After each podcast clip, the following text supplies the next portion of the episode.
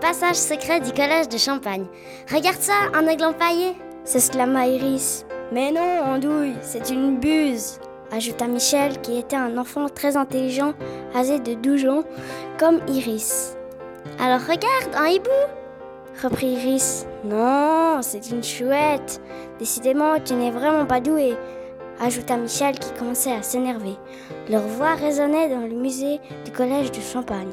Le parquet craquait chaque fois qu'il posait un pied sur ce bois. Iris s'appuya contre une vitre pour mieux voir la buse et sans le vouloir appuya sur un bouton. Toutes les lumières s'éteignirent et un des murs se déplaça, laissant place à un passage secret. Michel et Iris entrèrent dans ce passage secret. Il y faisait froid et humide. La pièce empestait et était vide. Il y avait juste un petit coffre au milieu de la pièce.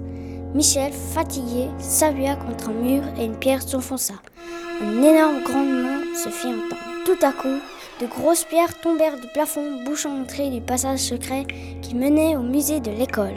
Gros fainéant Si tu ne t'étais pas appuyé contre ce mur, il n'y aurait pas eu cet aboulement. Maintenant, nous sommes coincés dans ce vieux trou tout moisi. S'affola Iris. C'est bon, c'est bon. Nous trouverons bien une solution, protesta Michel qui commençait déjà à enlever les pierres qui bouchaient l'entrée. Iris vint tout de suite pour l'aider. Après dix minutes, ils étaient déjà fatigués. Bref, ça ne sert à rien, nous n'y arriverons jamais. Pleurnicha Iris. Michel demanda à Iris d'ouvrir le petit coffre avec son épingle à cheveux. À l'intérieur du coffre, il y avait une clé. Regarde, une porte, songea Michel. La clé s'exclama Iris. À l'aide de la clé, ils ouvrirent la porte qui menait à une autre petite pièce infestée de rats. Ah Au secours hurla Iris qui courait partout dans la pièce. Calme-toi, Iris, ce ne sont que des rats, cria Michel. Iris, qui courait toujours, marcha sur un bouton.